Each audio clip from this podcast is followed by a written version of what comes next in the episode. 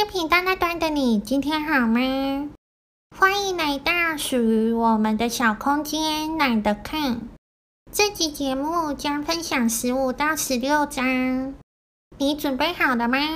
小明啊，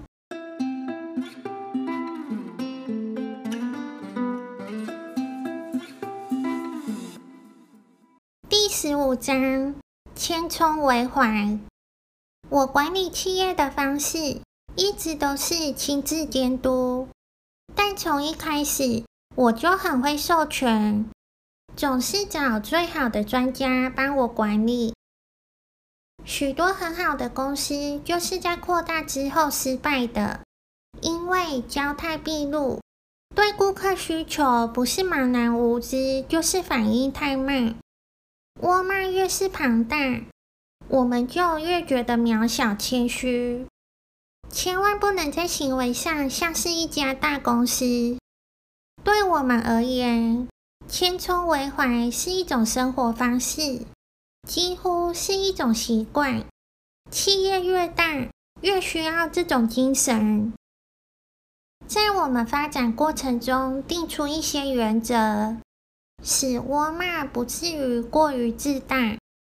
原则一：一次只想一家店，是我们保持领先的要诀。营收和盈余不断增加，是因为顾客的支持。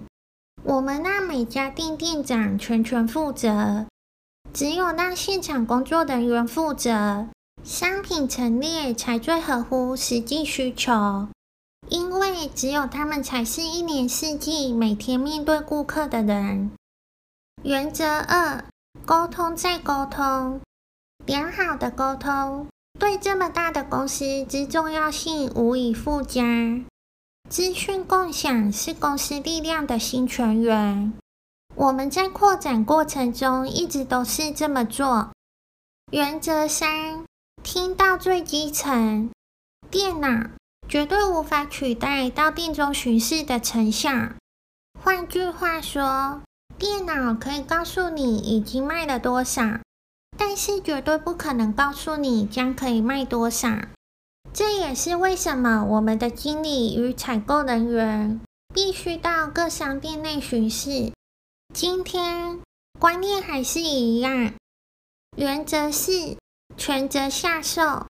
公司越大，就必须将全责下售给第一线人员，尤其是整理货架。并与顾客交谈的部门经理，店中有店的方法是让部门经理管理自己的业务，所有资料如货品成本、运费成本、利润都是公开的。我们也让他们知道他们的店在公司内的排名，并提供诱因，鼓励他们争取好成绩。原则五：上情下达。我们一直在找新方法，鼓励同仁提出新构想。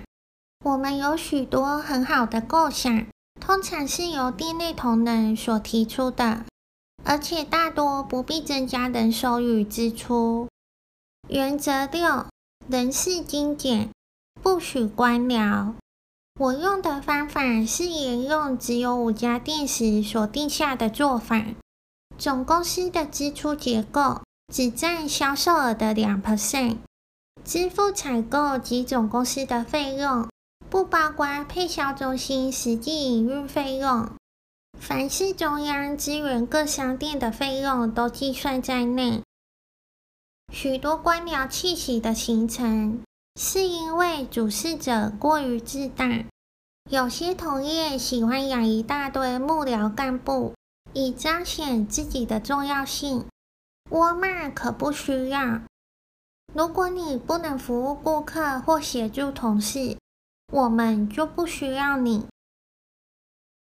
第十六章，回馈社会。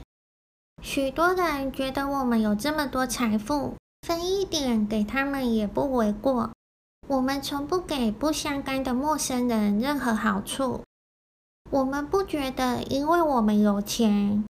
任何人或社会，甚至整个国家的问题，我们就有责任。然而，只要有正当理由，我们愿意利用个人资源，以我们认为最好的方式协助。我们家族赠与许多组织，大多数是匿名捐赠。我不打算逐一细数我们的善行，因为这是我们自己的事，与别人无关。不过，我可以告诉你，我们做的恰如其分。我们开始经营零售业时，就对传统做法不以为然。同样的，我们对慈善事业的传统做法也不赞同。我们很清楚，沃尔玛不是慈善事业，也不应该是。从公司拿走大笔现金捐赠给慈善机构，对股东和顾客而言，其实是不公平的。虽然这件事很有意义，也许沃尔玛回馈社会最重要的方式是利用企业力量来改变。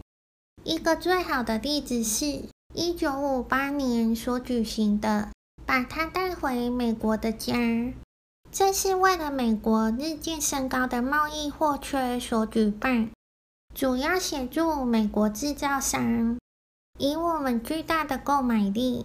协助他们做好配销，看看能否挽救一些美国制造业的工作。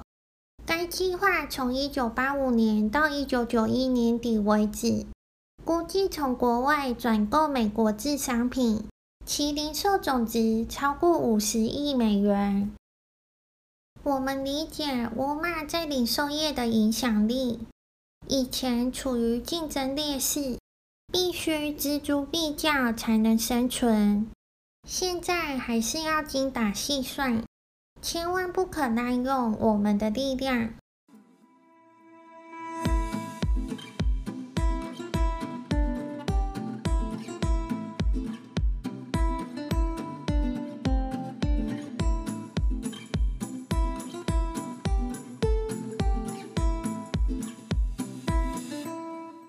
终于要读完这本书了，下期节目是最精华的一集哦！我将和你分享沃尔玛成功经营的十大法则，可别错过了。我是 Black，你的伴读小书童，我们下集见哦！